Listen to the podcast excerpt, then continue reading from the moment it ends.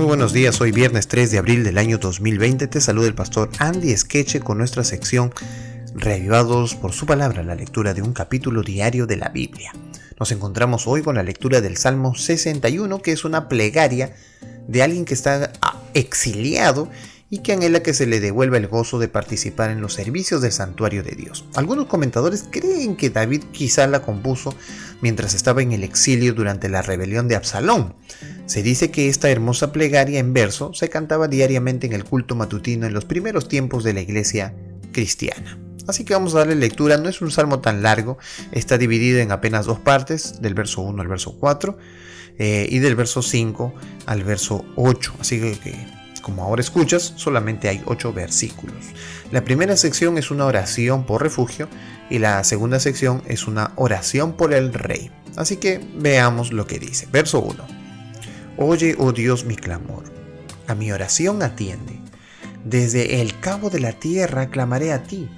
Cuando mi corazón desmayare, llévame a la roca que es más alta que yo, porque tú has sido mi refugio y torre fuerte delante del enemigo. Yo habitaré en, el, en tu tabernáculo para siempre. Estaré seguro bajo la cubierta de tus alas. Bueno, esta es una oración por refugio y le pide David que oiga la oración, que oiga su clamor. Él clama, él pide y siempre ha sido su refugio y necesita vivir como refugio delante de Dios. Ahora miren lo que dice el verso 5 al 8. Porque tú, oh Dios, has oído mis votos me has dado la heredad de, los que temen tu nombre.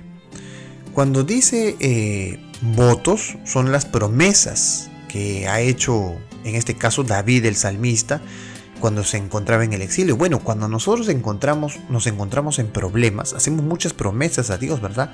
Decimos, esta vez Dios no pecaré, esta vez Dios no caeré, esta vez Dios no haré esto, esta vez Dios, Señor, líbrame y esta vez Dios. Y hacemos promesas. Entonces, dice aquí David, tú Señor has oído mis promesas y me has dado. Es decir, cuando nosotros oramos, Dios siempre responde.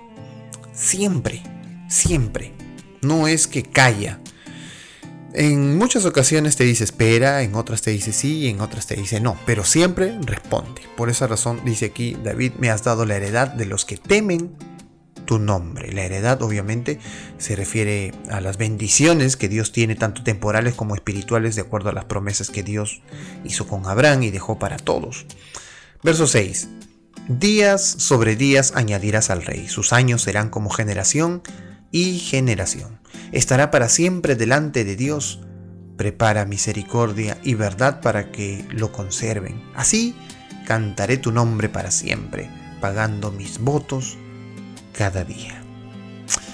Bueno, otra vez mis votos, obviamente el saludo del salmista de participar en el servicio y el culto de Dios eh, de cada día. Claro, cada día nosotros alabamos a Dios, tenemos que tener el culto para adorar a Dios, para alabar a Dios, para agradecer a Dios, para pedir a Dios.